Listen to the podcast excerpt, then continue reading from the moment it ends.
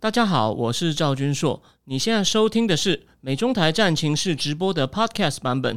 每个礼拜一跟礼拜四晚上八点钟，我都会在 YouTube 上直播，用最口语化的方式，深入分析最新的美中关系与影响台湾的重要国际局势。想要第一时间收看直播，记得在 YouTube 上搜寻并订阅我们的频道“美中台战情室”，也别忘了加入我们的 Telegram 群组，在我们直播与 Podcast 文字区都有连结，可以点进去哦。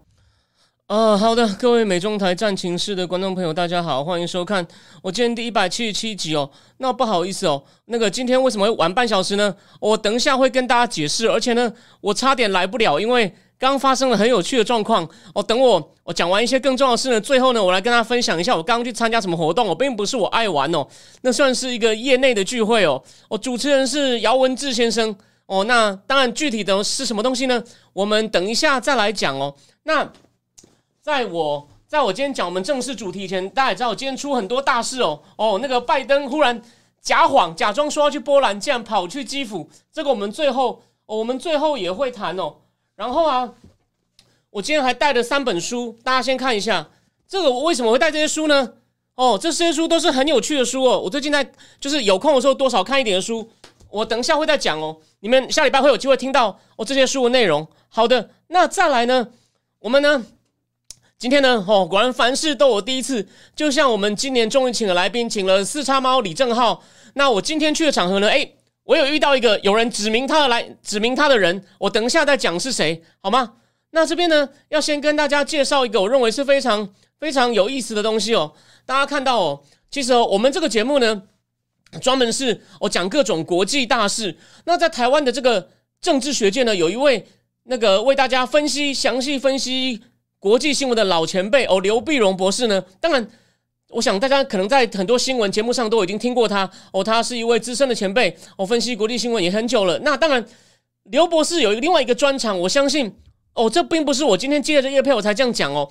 我小时候我家里有订《工商时报》，哦，我就会看到哎，刘博士有开这个谈判班，然后呢，就是教企业如何跟人家 negotiate。那其实呢，都一直很受欢迎。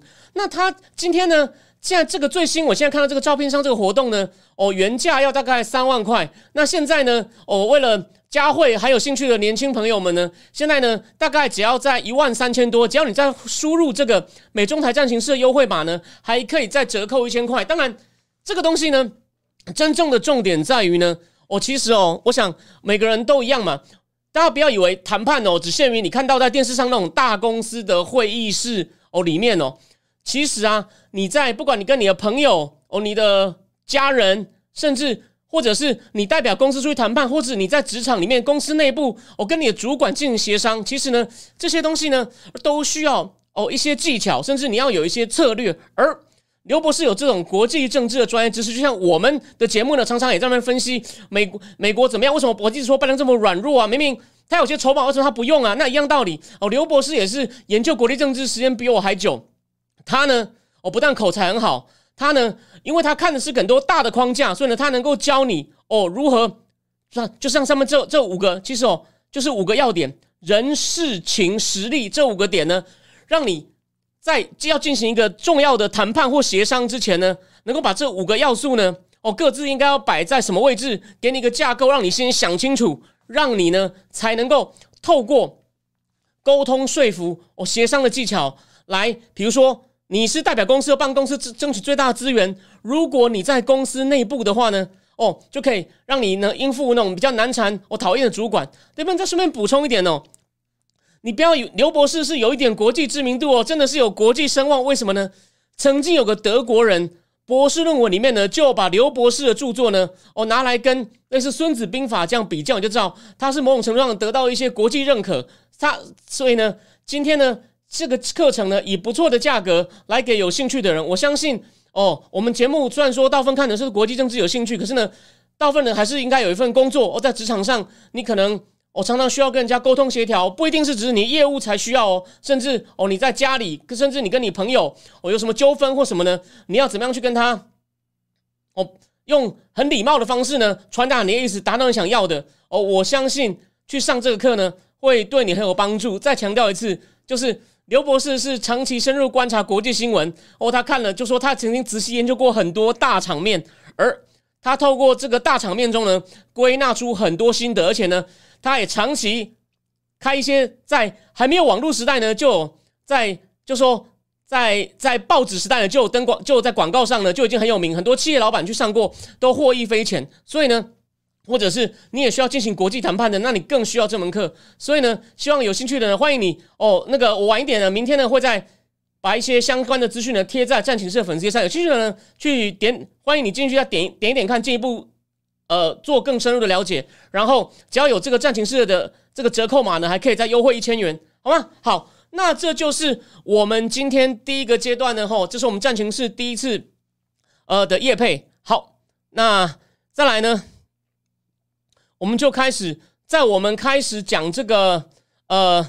今天今天的正式话题前呢，我先跟大家讲，我明天呢，哦，这个礼拜呢会跟阿秋，请阿秋给我一些技术协助，让我知道我出国前要买什么设备。那个下礼拜一呢还是正常的直播，今天的时候还在这里。下礼拜四东京，在下下礼拜一首尔。那因为我在东京在首尔都要工作，我没有那么多时间，我要见我老板，我白天不可能，我就没有办法花那么多时间去。留意新闻哦，所以呢，我做一个替代方案。就是我最近呢，有时候累了不看国际新闻的时候呢，我会自己在那边看着书。他是原来他是阿拉伯裔，虽然他的名字叫 John Mack，可能是美国化的名字。他讲他在 Morgan Stanley 哦如何当到总裁，可是后来呢，因为一个并购案跟一个就是做零售信用卡公司 Dan Witter 并购，然后呢，他如何被那个新的执行长差点挤出去，不就是被挤出去了，黯然离职，又把瑞士信贷重整哦，他非常传奇的经历。而且最奇妙的是呢，这本书最近也刚出，哎，你不要以为这样的人没有关系哦，虽然一个在消费品业，他。变成大 banker 后，家里有钱，他家住的地方高级住宅区，哎，就在百事可乐总部附近，很妙。那这位百事可乐前执行长呢，Indira Nuri 是印度裔的，他不是从小就在美国的，他是长大才去的。他的奋斗史哦，他的一些历程也非常的有意思，而且谈到这种女性在职场哦的一些问题，哎，这本书一样有讲。这本书他甚至告诉他说，很多女生说我们不会打高尔夫球，没有办法跟客户培养关系，他就请最好的老师教那些女销售打高尔夫球。你看，所以呢，这两本书的一些内容呢，我会在下礼拜。像那个东京跟首尔直播，跟大家分享一些哦精华的内容，还有这本哦以色列的书。然后呢，剩下的我可能再会就那场直播可能就不会到一个多小时，可能也许就四五十分钟。我花个十五二十分钟讲这些书，剩下花十五二十分钟讲一下我很久我三年没有出国的一些心得。剩下十五二十分钟还是会对一些大事呢做一些短评，就变短评了，就不像今天这么深入哦深入的评析了，好吗？好，那再来呢？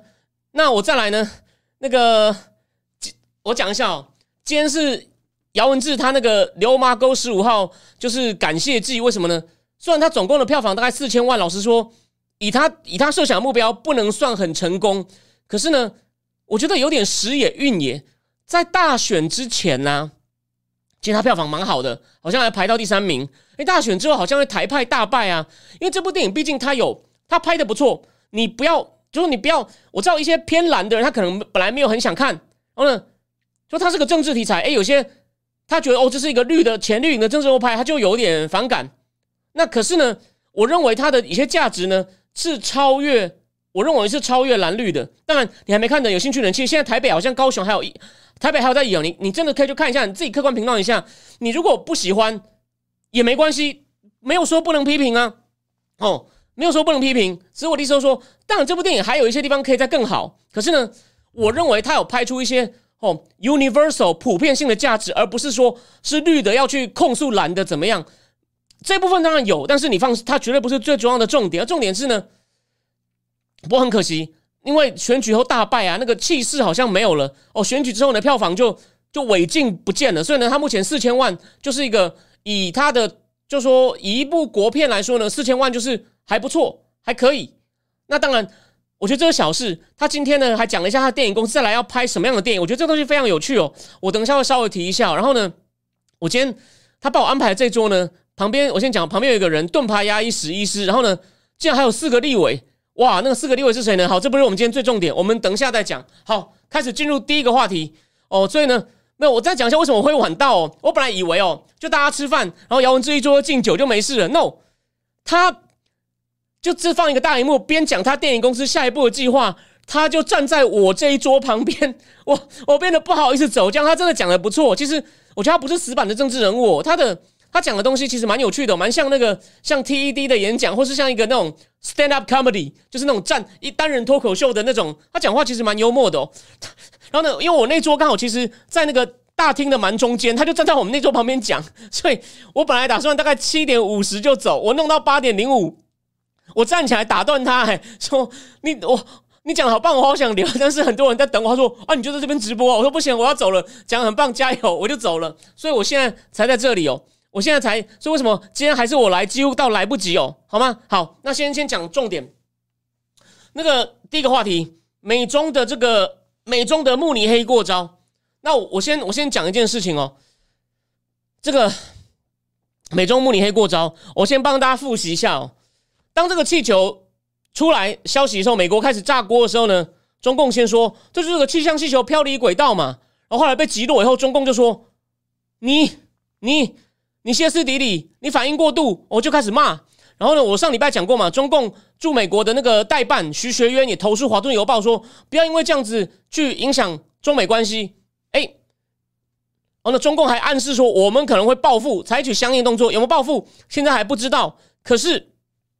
王毅在慕尼黑会议上，哇，超级不客气的，就讲说，美国这个动作，hysteria，歇斯底里，荒谬，你看毫不客气。然后呢，后来布林肯当然有反击，但是呢，布林肯跟王毅有密会嘛？先讲一件事情，布林肯跟王毅密会完以后呢，接受美国的 Face Nation 的节目的专访，Face Nation 的专访，他就问他一个问题，呃，王毅私底下也这么呛吗？也也是一样讲你是 still absurd 吗？Blinken 没有正面回答说我不讲王毅跟你讲什么，我只是反复跟他讲你这样是不行的，你不可以再这样。好，回到正题，王毅呛完他以后呢，Blinken 呢，其实他这次跟王毅会面呢，哎，就是有点像突袭，跟拜登之间突袭基辅一样，事先哦没有放在他的行程表上，事先华尔街日报去问国务院发言，国务院的人否认哦，他说我们目前没有这个计划，所以呢是 Blinken 临时从地下室。车子开出来的时候，记者有去堵到，记者有去堵到，然后呢，反正然然后他就他就他基本上就跟王毅谈了，但是呢，在公开的慕尼黑会议安全会议上，先讲一下慕尼黑会议呢，他已经进行很久了。那个我今天等一下我晚点会播一天，我今天在四辆坦克上线谈俄乌战争的文章哦，我里面就引用了普丁十五年前这时候在慕尼黑会议上讲的话，他讲的东西内容已经很呛了，已经暗示了他今天会这样做，其实非常的合理。慕尼黑会议已经行之有年，他的绰号就是安全问题的达沃斯论坛。哦，达沃斯论坛是经济的嘛？World Economic Forum 安全部分类似像达沃斯，达沃斯已经变成一个 icon 了。所以，沙地王储穆罕默德·萨拉曼每年在沙地阿拉伯办投资论坛，也叫做沙漠中的达沃斯。哦，好。那其实，在这个公开的论坛里面呢，布林肯还有美国的副总统贺锦丽都已经公开谴责你中共这样搞呢，是破坏美国的主权，影响到美国的安全，也是不尊重国际法。因为这么大一个气球，这个气球大小绝对不是所谓的气象气球哦，绝对不是气象气球，气象气球没有那么大的。所以呢，他有公开场合哦有抨击，OK，这个算合格。可是呢，可能问题来了，他们见完面以后呢，我们我们来看一下这个国务院公报。国务院公报，国务院公报发表一个简短的公报，他就说，一开始当然就是就是布林肯讲最重要的，我就反复讲的，你这样子做呢是不允许的哦，破坏破坏我们的主权，违反国际法，绝对不可以再有下次。可是他没有讲，他没有讲，你如果下次会怎么样？好，那不是重点，这是外交，就这个文书里面必要的。哎，再来就是比较有趣了，再来就讲到他再一次警告中共，你不要援助，你不要援助莫斯科武器有 lethal weapon。因为他讲说 lethal，你不能给他 lethal，就致命的东西。Face the Nation 专访的主持人就问 Blinken 说：“你说 lethal 到底什么意思？”Blinken 就说 weapons，。主持人问说：“是 munition 吗？就是弹药吗，Blink 就说 weapons。然后再来，他有他有提到一件事情：北韩试射飞弹，因为北韩最近又在那边试试射飞弹了，有没有？意思就是哦，你中共哦还不帮忙哦，你不但呢在俄罗斯想搞，你在北韩呢哦也不帮忙，你看。就是好像想要跟他算总账，哎，还不错，好像也有谈到台湾也有稍微讲到，我我确定一下，等我一下，我看一下，我看一下这个公报。哦，他有他有强调哦，哦，他有强调，我们没有要改变中国政策，而且呢，强调维持台海和平稳定的重要，所以呢，好，有稍微又讲到这台海，就是我一笔笔一笔笔跟你算，哎，这看起来有点气势喽。虽然我常常批评他，哎，可是最后一段呢，哎，不是我要说啊，我念给你听哦。这个国务卿重申拜登总统的陈述，就是美国会跟中共竞争，而且呢，会毫不犹豫的我为我们的价值跟利益 stand up 站站站站稳。但是我们没有想要跟中共发生冲突，而且呢，我们也不寻求打冷战。那个国务卿呢，强调维持外交对话与随时保持沟通管道顺畅的重要性。哇，前面你有没有想过一件事情？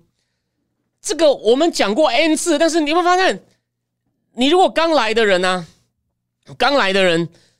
你就当第一次听听过重复听过的人呢，你多听多一点，你以后跟他辩论的时候，你可以引用我啊，哦，你可以引用我，你不用照我的原话，但是这个 idea 就一样啊。中共的问题很多啊，你上任也两年了，怎么会？你每次到中共行为会越来越嚣张，因为你不惩罚他，你每次有什么事你不惩罚他，反而说我要跟你谈，那你是中共劣家不？有没有？我不是第一次讲，可是没有发现事情就是这样子啊。所以呢，就说啊，那个赵天硕，你只会讲这一套了，没有用啦，你这样没有用啦。反正台湾没有什么重视你的声音，这不是重点，这不是说我硬要去说我的意见多了不起。我我是要为了做下面的预测，因为他还是这样，中共再来会干嘛？中共他妈的会继续搞事情。然后呢，美国又来沟通说，哦，我们哇，果然情势很紧张，我们要保持外交对话，才不要发生冲突。中共就是。哦，你你既然你会来，那我怕什么？反正我越闹，你越要跟我谈，很好啊。啊，中共是，你看就两手嘛，一方面继续在那边搞事情，然后一方面还故意讲说，哎呀，你要让这个气球先过去啊。那个你你赶快，布林肯你还是要就之后风头过，赶快来啊。然后我们欢迎耶伦来啊，意思就是我你可以来跟我谈好处，但是呢，你要你呢，那边你在那边谴责我的行为没有用，老子要继续搞，反正你会，反正。我一搞事情，你不但不会惩罚我，你反而会加强跟我沟通。有这么好的事情吗？各位想一想。所以我不是要故意去讲什么奇怪的理由，好像说我的节目跟人家不一样，而是我只是要告诉你，基于这个情况，中共不会客气，你放心。后面还有很多事情，还有嘛？还有一件事，Blink 在 Face Nation 专访里面，哎，他自己承认，这好笑了。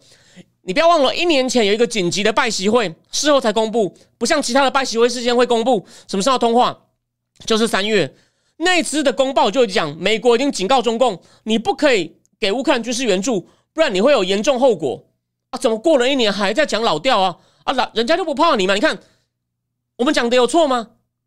我们讲的有错吗？你不动手，你不主动动手强硬，流氓就会骑在你头上哦！这就是蓬佩奥讲的，Never give an inch 哦！你不要想从我这边占到便宜，你的气球侵入我领空哦，然后呢？还说我有问题，还说我歇斯底里，那我应该要把一拳打回去，而不是说那我们沟通，我们沟通可以教化哦，这是重点。所以记得哦，记得再来，中共还会再挑事。提醒大家一件事，有一个新闻大家比较没有注意到，习近平跑去印度边境看军队了。哦，这是这是暗示他可能会搞什么？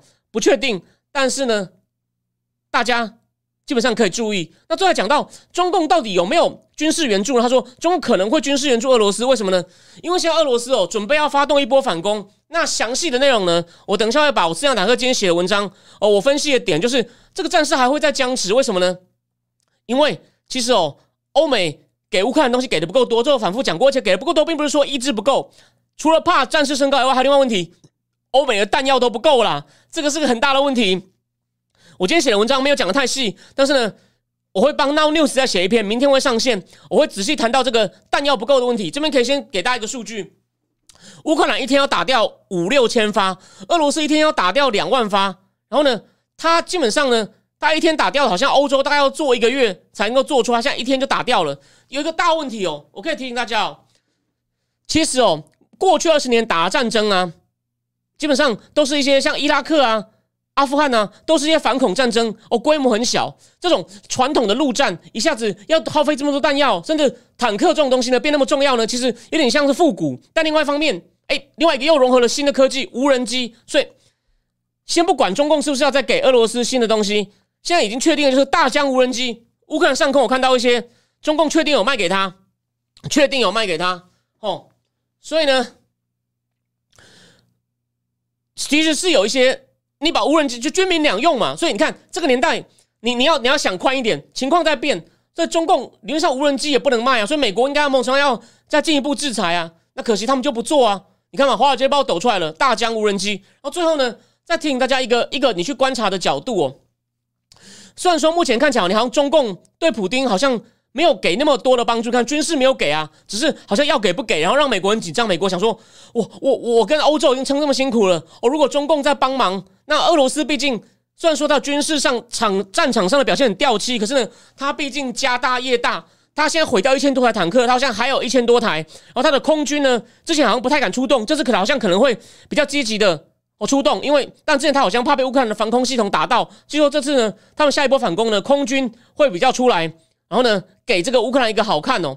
然后呢，你看他家大业大嘛，他还用军监狱的犯人，或者是去比较穷的地方征兵，还找华格纳佣兵团，对啊，中共好像也有提供无人机给华格纳用哦，这些这些这些东西都是。但你有没有想过一件事情？当初哦，很多人都说，就中俄去年这时候发了一个公报，说我们合作无上限。哎，那为什么现在中共资源不够？人家说啊，普京算错了。其实我要提醒你要怎么样想哦，因为他们一开始中共当然很乐意讲合作无上限呢。他以为不要说他以为，连欧洲各国都第一不但没有预料到俄罗普京会打欧洲，美国是有，欧洲没有。然后第二，欧洲以为乌克兰撑不了几天，所以当初普京跟习近平在密室谈的时候是，我就说了嘛，中共毕竟虽然说现在装备蛮不错的，他。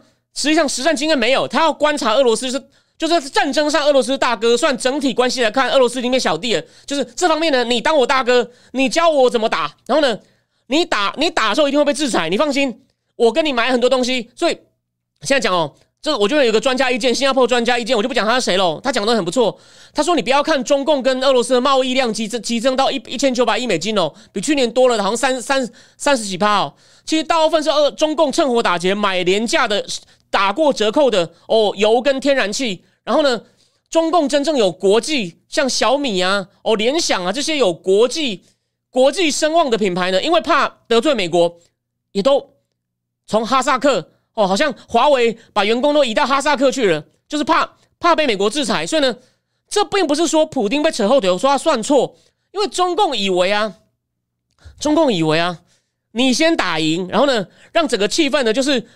威权国家大胜，然后呢，欧洲乱成一团，美国也跟欧洲跟欧洲人抱团的时候呢，他可能也许就对台海动手，他也许就对台海动手，然后呢，到时候反过来，俄罗斯在卖他各些哦高级武器，他没有想到的是俄罗斯这么掉漆，害他 害他可能还要对吧？俄罗斯好像有跟中共要嘛，之前去年不就有新闻要一些弹药或什么的，就现在是北韩在给嘛，那。你你觉得你觉得这没有中共在后面帮忙吗？然后还有伊朗的无人机里面也有中共的零件呢，所以他没有想到这个合作关系会变成我要硬硬硬把你撑住。那现在普丁因为没有中共还不敢嘛，怕被制裁，所以普丁是有点辛苦。可是呢，他还是可以，为什么？因为他对国内还是控制的很牢，所以。他骂泽伦斯基是法西斯，其实俄罗斯自己啊才变成一个军国主义的法西斯。那个反战的人全部被关被迫害，然后呢，有些人不敢反对的人，有钱的人就跑光了，然后其他人呢就默默的哦默默的忍受。国内越来越没有新闻自由，越来越越越独裁。然后呢，普丁呢就开始征兵，那有些人就只能跑哦，因为怕不想去被当炮灰。那中共没有想到当初的无上限是变成这样啊。就是就是我要我要我连军事上都要弄住你哈，那这样不就我换我被美国经济制裁？诶，那我怎么如果我先被经济制裁，那我我怎么打仗？所以呢，就这个合作无上限，并没有习近平并没有因普定之呢，事情 didn't go as planned，这个概念很重要。所以并你并不能说习近平背弃了普定，之这当初是他们没有想到，可能大家都太有，就是大家对俄罗斯以为这全世界第二大第二大军队，应该乌克兰这么小，应该很快就不行了。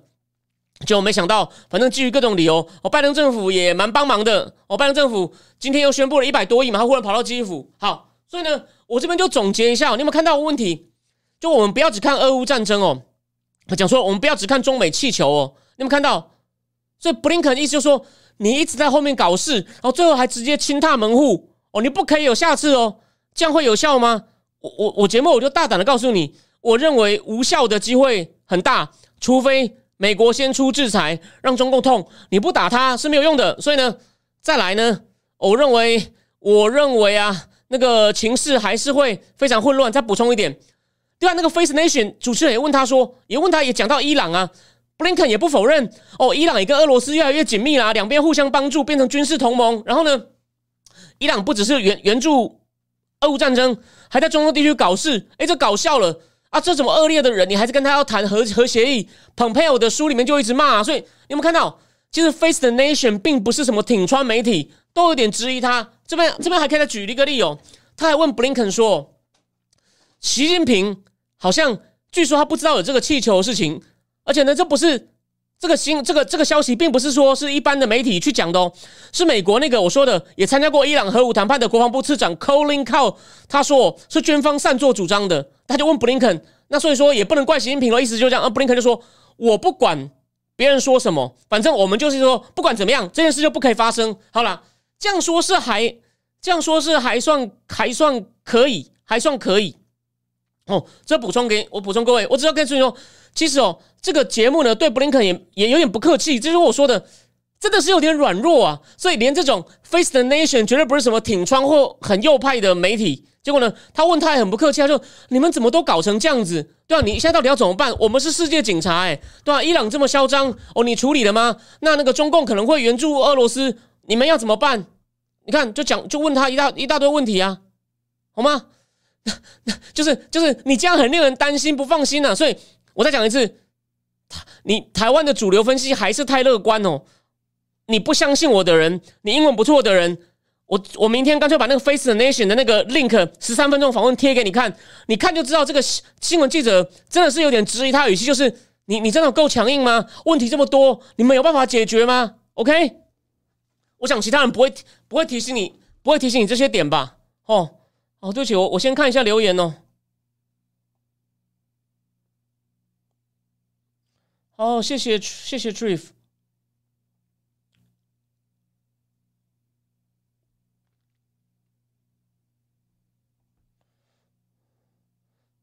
呃，人民币汇率好像撑，林谦老师说，人民币汇率好像撑不住，狂印钞票，今年汇率应该很惨。然后，哇，北京朋友联系说生意越来越难做，好痛苦，好闷，但没有钱。是啊，然后拜登去基辅了，想要解决俄乌问题吗？我认为这只是没有。我我也觉得这个东西不错，但是你是给他精神支持，基辅现在需不需要精神支持？需不需要全世界继续关注维持热度？要，所以这件事绝对好。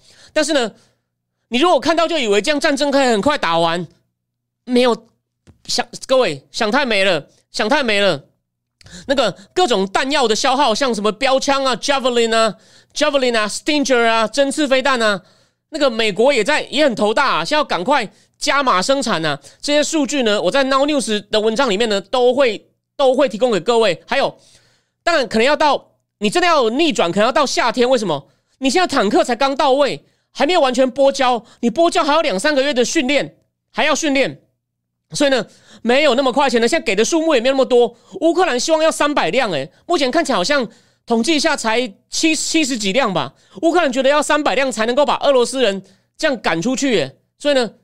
各位真的还早。那讲到战机，对，今天 Face Nation 也有问布林肯说：“啊，战机啊，战机你们也要给吗？”布林肯说：“战机没那么容易啊，这个没有错啦，战机没那么容易，不是那么快训练就好了。不过呢，所以有另外那个奥巴马时代的驻俄罗斯大使 Mac McCall，他写了一篇，他写篇文章说，是该训练乌克兰的飞行员飞 F 十六了。他说，反正将来哦，他一定会更亲，就算不能加入北约，也会更亲北约、亲欧盟。他一定要开始换飞美式的了，不会再飞米格了。所以呢。”长期应该要做，但布林肯今天没有正面回答。布林肯就说：“我们就要给他现在最需要的战斗机，缓不济急。这个我可以接受。这个的确，战斗机应该没有那没有那么没有那么简单哦。对，就像命令命令老师林谦讲的，拜登的做法是比较宣示一大时，但是他需要精神支持，所以呢，这次做的不错，可以给他拍拍手，好吗？第一个话题先讲到这里。那大家等一下哦，因为我今天太慢，太太太赶着进来，因为我说了。” 姚文志站在我旁边介绍他电影公司下一步，我来不及换标题。现在第二个、第二个、第二个、第二个话题哦。好，这个台美高层会谈，我先跟大家讲一下哦。那个台美高层会谈呢，他现在当然是，对不起，等我一下。他现在当然是不告诉我们哦，他们要谈什么。可是我要提醒大家，我要我要提醒大家一个呃很有趣的事情。等我一下哦。那个台美高层会谈下礼拜呢，你看哦，不只是吴钊燮要去哦。因为我那时候在我的脸书上讲这件事，底下人就在谈说啊，是要安排蔡英文访美啊，或者谈论麦卡锡来来台湾的事情啊。我觉得那都不是重点，为什么呢？这次除了吴钊燮去外，我们国安会秘书长也要去，国安会是统筹全体的，所以这次吴钊燮要见的是 Wendy Sherman，这很重要。大家看到我上上上集嘛，讲 Wendy Sherman，其实哦，布林肯是国务卿总管全局。中共问题，哎，他交给温迪· m a n 分管哦，因为有不止副国务卿好几个，另外一个叫 Victoria Nolan，他就是哦，那个上次乌克兰二零一四年广场革命的时候的，应该是东亚不讲错，东欧的助理国务卿，现在升为副国务卿了。所以呢，Victor 那个温迪· m a n 分管中共事务，那当然也就等于是包括台湾了嘛，因为美国跟中共的问题，台湾难道不是重点吗？所以他不只是要见温迪· m a n 还要见。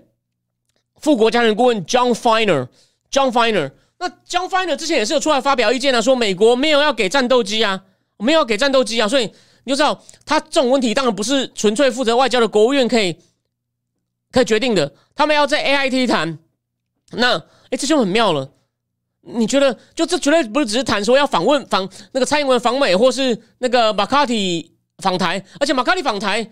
他是在野党啊！你政府政府本来依一些政府的规定，你是要你要提供他飞机，要帮他做安保计划，可能是国防部的事情啊。所以那个跟跟跟台湾台湾要谈也是也是台湾的国防部跟美国的国防部，或者是跟太平洋司令部，甚至是驻日美军对接啊。这跟孤立雄跟吴钊燮这种事情技术性面也不懂吧？所以我认为我认为不是，我认为不是，我认为他们去啊。我认为是这样，我我这是个大，我就思考的框架哦。这礼拜会有会员直播哦，先有人问我们会员直播，就是其实这个气球哦，我认为就像就是就是我就就顺应我前面那段阶段讲的嘛，中共再来一定还有别的动作哦。美国，我觉得这种像副国家的顾问算是也算是高官了，可是呢，他们比较还是毕竟是执行嘛。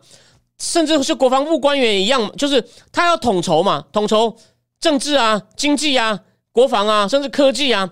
他也知道中共再来会有动作啊，就就是就是拜登政府这样搞呢，他们只好帮忙。我不要说收烂摊，这样太难听了。可是呢，美国的负责国家安全会议的人出来，跟国跟副国卿一起一出来，哦，跟台北谈一些再来中共可能会有什么动作哦，你们要小心，因为这个气球呢，真的是很挑衅了。他再来很可能。会挑你们，所以呢，他可能不止跟台湾谈，再来也许也要跟印度、哦日本，甚至菲律宾再继续谈。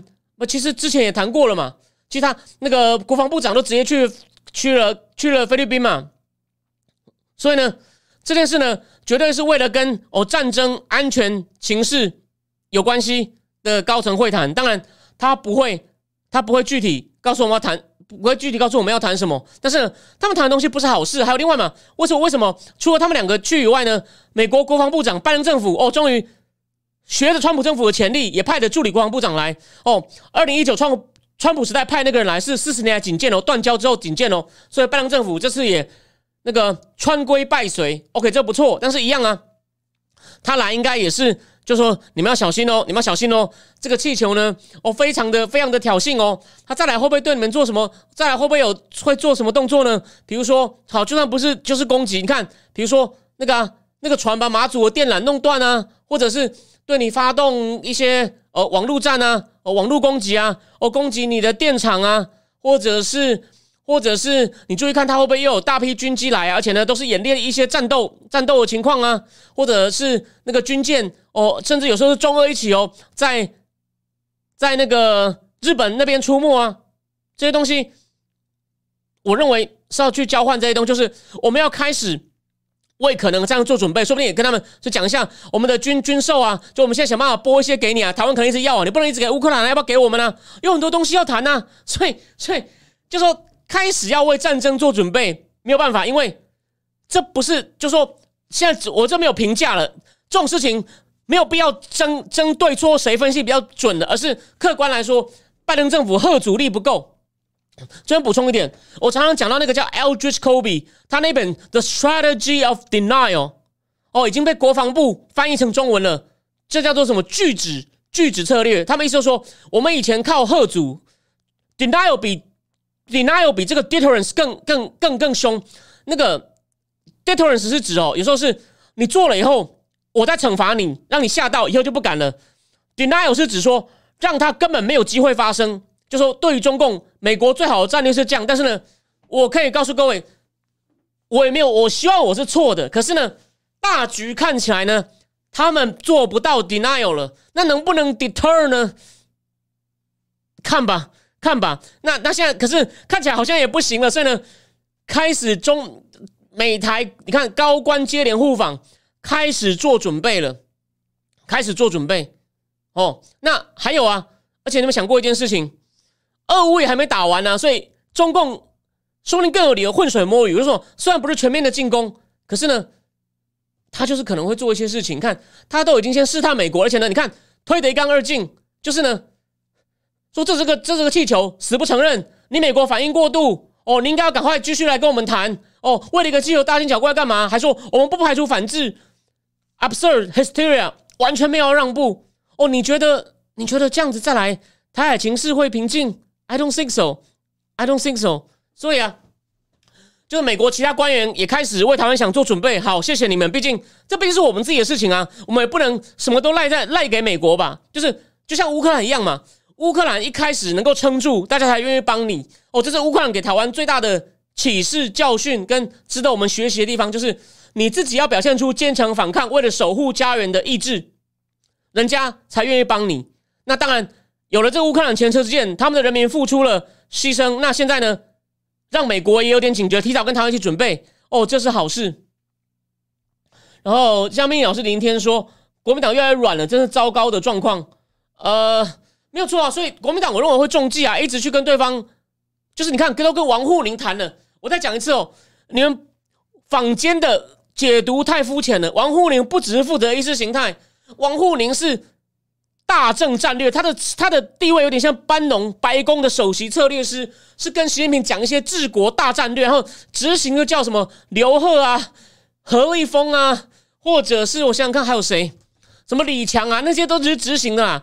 真正跟习近平坐在那边说主主席啊，你应该要这么办的人是王沪宁，我说了嘛，不然他怎么会当年北韩差点要被差点要被川普跟蓬佩奥拉走的时候，是派王沪宁去雇他呢？说哎哎哎，搞什么？我们养你几十年，美国人给你点糖就就就就想就想闪，是不是？你以为我们我们没有办法，是不是？OK，所以就知道那个北韩也是中共一个很重要的利益啊，他可以靠着北韩做很多勒索，又然后又两船不关我们的事，所以北韩不能被挖走啊。刚就是这么重要的盟友，就是怕王沪宁去做，所以他跟夏令跟王沪宁谈，意思就是哦，意思就是这件事。就算我们不优先武统，我也成就是往统一的方向走，绝对是我们今年习近平第三任的大政。你国民党就是要乖乖的配合。那你如果不配合，哦，我就可以对你反过来施加压力。换就拜登不敢对美国施压，但中共敢对台湾，哦，可能做各种奇奇怪怪的各种动作。你看，就又开始搞台湾的产品啊，哦，等等的。然后呢？国民党只要去跪下，再开放你一点，就是呢，你要我要现在能够维持掌握主动权哦，就是我们今年呢要让大家觉得台湾开始也归顺，就像我们摆平了香港，摆平了新疆，下一个就是你台湾，你国民党呢就是要配合演戏，我认为是这样，所以呢，建王沪宁绝对不只是大家讲的什么，只是去去他只是管意识形态的，虽然他是常委，那建常不是只是说层级比较高，而是他见他孟常跟见习近平哦有点像啊，这不是开玩笑的。好吗？好，所以呢，第二个话题呢，老实说，我只是提醒大家哦，那个去谈的话题，我绝对跟军事、国防安全、中共接下来的动作哦有关系。当然，我的层级，他们现在谈什么？因为还没开始谈嘛，那会谈什么？我相信在台北有一些关 connection 更好的人知道了，那我这个成绩还不知道，不好意思，我只能继续努力。好，那我们再换第三个话题，等我一下。好，第三个话题呢，我们就回到经济，我们回到经济，等我一下。好，那日本央行的新总裁呢，叫植田河南，他呢跌破很多人的眼镜，哦，跌破很多人的眼镜，为什么呢？等一下，我这个。我不知道为什么他的那个聊天室跑掉了，我再我再等我一下，我再我再换一下好吗？那个我边我边弄边讲哦，那个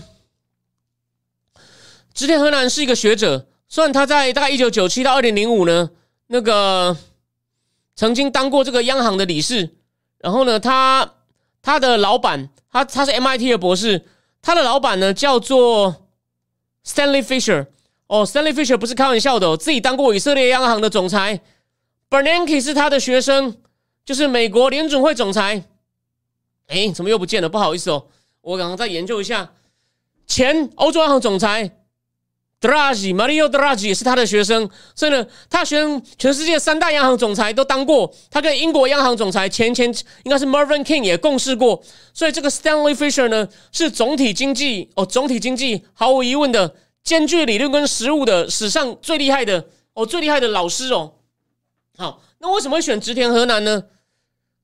他呢，原来后来发现哦，他是个不阴不歌的人，而且呢，他其实很注意市场的反应哦。好像可能他念书的时候呢，就是每日在贸易战，然后呢，贸易赤字的问题很热，所以呢，他算表面上是学术界的人，可是呢，他好像对市场的脉动很关心，而且呢，他非常的哦有弹性。比如说我在两千年的时候呢，日本他们央行内部理事投票要不要结束零利率政策，哦，他反对。表示他他是希望宽松的，可另外一方面有另外一个投票，要不要买公债？就是利率可能还不够，我们要加码，要买公债把钱丢出去，要不要搞这种极端宽松？不是普通宽松，诶，他要反对，所以呢，他说他既非鹰既非鸽，他是看具体情况做决定。为什么这样子呢？因为这就是下一个央行总裁需要做的事情。那当然了，目前因为呢，日本哈在全世界这个通膨还压不下，你看嘛，虽然上个月情绪比较乐观，Mula 节目也有讲嘛，目前呢。美国这个消费者买气那么旺，失业率还那么低，所以呢，可能这个薪资还会再继续上，薪资继续上，大家就在买东西，然后呢，物价可能也都下不来，物价跟薪资螺旋还在上，所以呢，联储会看起来呢，本来以为它可能会暂停升息，现在看起来不会了。虽然它再下来一次可能就升零点二五，就升一码，可是呢，还是会持续升。所以今年预测呢，应该会到利率会到五点多趴。那如果你日本不跟的话呢？那那这样的话呢，两边利差越大，呃，公债殖率越差越大，日币就往下跌。就像去年不是曾经跌到一五几吗？我不是讲了，之前有个分析师说，他把 AKB 四十六改成 AKB 一四八，就说他在去年六七月就说干这一定一四八。你看，果然是真的跌到一五二。那跌到一五二呢，一下子能源进口的，我的成本一下上去哦。日本的，你看十二月的通膨到四趴，哎，多令人感动啊！黑田东彦弄了十年弄不到，哎，终于来了。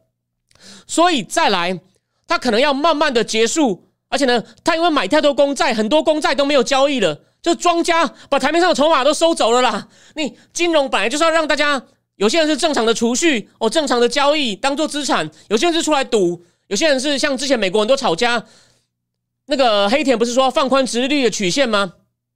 他就。他们就开始炒，他们认为他可能会继续往下光放松，就一直放空日本公债，然后他他就一直在那边卖，然后日本日本央行就一直买，买到市面上都没有公债，都在央行手上，筹码完赌场收掉了，这还得了？就正常金融市场功能都不能发挥了，所以黑田才说我们放宽殖利率曲线是为了让金融市场能够正常运作哦。可重点来了，可是呢，它不能够继续就是让日币叫无限制的跌，然后呢，造成通膨可能又太猛，所以呢，可能要一步一步慢慢慢的。把利率慢慢的往上调，慢慢的减少公债，那当然要看具体情况，哎，就要找一个哦，那个没有一定的想法，所以为什么？但他可能要开始转向，只是慢慢谨慎的转，这是为什么？原来的副总裁呼声最高的与公正交涉，他不愿意接，他就是设计极端宽松的人，现在要他自己挥刀自宫，自己阉割，他当然是感情上也说不过去，理智上也说不过去，哦，他就是反对的，你就你要他，你叫他转向。这次其实他做不到，所以呢，他不愿意接，他拒绝。本来就是问他要不要接，he decline，所以只好在想说，好吧，那找一个比较灵活一点的，没有一定成见的，就看情况怎么做。所以呢，假设嘛，假设后面后面日本通膨没有太厉害，那这个比较务实的植田河南就就不会那么快升息，不会那么快跟。那如果假设非常厉害，哎，他就要赶快结束以前那种超级量化宽松，甚至直化宽松，甚至叫直利率期间控制，就可能就一步一步哦，有序的、有序的，因为他如果太快的话呢，会遭遇到投机客的攻击哦，所以说他不能太快，也不能太慢，所以也很难做哦，所以是非常 difficult 的 job。然后最后就帮大家回顾一下哦，当年黑田东彦是超级大鹰派，当然他也没办法，反正安倍就故意挑他，而且呢。你知道安倍那候多强硬吗？意思说你要用各种方法放松，不只是放松货币哦，让日币大跌，然后呢也还要大买公债，就是甚至呢还把银行存钱利率变成负的，你存钱还要扣你钱，就是不管怎么样逼他把黑那个黑田把钱往外撒，希望把撒钱撒到钱不值钱，让大家来花钱。就不管怎么样，每次没有用，黑田就一直加码。为什么？因为安倍有跟他讲，你那个如果不照着我们这个话做呢，我们就修法。就说，人家认为安倍某上已经破坏了央行独立性，黑田都听他的，配合他。可是呢，因为安倍放狠话了嘛，你不照着做，我们就修法。所以你就知道，安倍是铁的心，想要靠，希望靠量化宽松把日本经济拉起来，哦，用这种短期的金融财政政策把日本的经济拉起来，然后让日本有足够强的国力对抗中共。哦，我讲过，大家不要以为安倍只是纯粹搞经济。安倍，我帮他复习一下嘛。去年安倍被刺，我跟他讲过。安倍一开始哦，都是注重国安外交议题。他认为日本对北韩认知议题很软弱。他说他不太懂经济，是到他 到了当了总理以后，尤其是第二任哦，才花很多时间哦去搞经济。他这次就是拿经济为武器，希望能够重振日本的国力。哎，可惜安倍经济学呢有点小用，没有大用。那岸田就不是了。岸田是希望呢慢慢能够，比如说日本的人口老化啊，然后呢那个薪资太低啊，他希望慢慢的去，是日本的生产力太低，日本的那个。就是它的 productivity 呢，在其他工业国里面是倒数第二的，所以呢，可能是些日本公司太僵化，或者成本太高啊，他也希望能够慢慢的去做一些，他要他不是用这种金融财政政策，所以岸田跟安倍呢，基本上真的是哦很不一样的，所以他我认为他这时候挑这个直田河南啊，虽然说没有那么多名气，好像有点跌破眼镜，其实在我看来啊，其实是个诶不错的棋哦，所以在我看来，日本今年这是个意外，但其实是个不错人选，所以呢。他后续会怎么做呢？值得大家期待。哦，那有人退服问我说，日币有有政治因素下跌吗？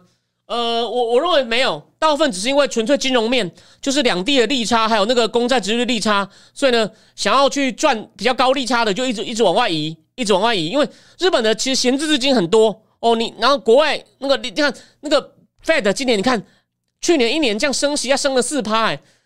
你你你不那种资金，那种资金一下都是支持几亿、几十亿的，四趴差很多，它当然就会往外移，往外移，哦，日币就往下掉。所以呢，没有什么是应该是说它跌太多的时候呢，日本会去干预它，让它拉回来，往回拉才有政治因素，往下跌没有政治因素，好吗？好，那基本上呢就讲到这里这个话题。最后呢，我跟大家讲一下，今天这个事很有趣哦。那个姚文志今天请的东西哦。大概有呃，大概有二十几桌吧。然后呢，他我觉得有很多比我大咖的人啊。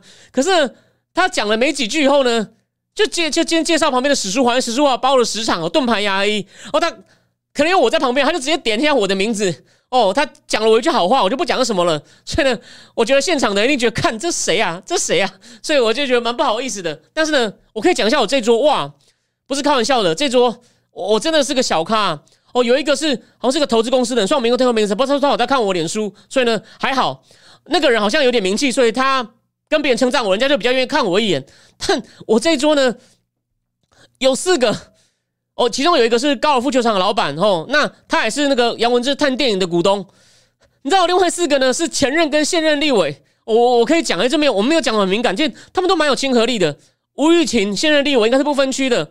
他旁边的陈洁如是以前社服团体的前任立委，再来是那个最近也常写脸书引起大家注意的那位美女谢谢欣妮前立委，然后后面尤美女尤美女律师尤尤立委也来了，所以呢，我今天跟四个女立委哦都坐在我旁边，哦后来大家也都讲讲话，我有把我战情室的内容给他们看一下，哦当然他们没有电没他们比较忙贵人，我不一定要管我，但重点是呢，姚文之有在讲他们再来电影。要拍哪些东西？比如说陈诚波哦，陈诚波的故事啊，还有那个绿岛太原监狱造反，台湾这个史上第一次造反的故事啊。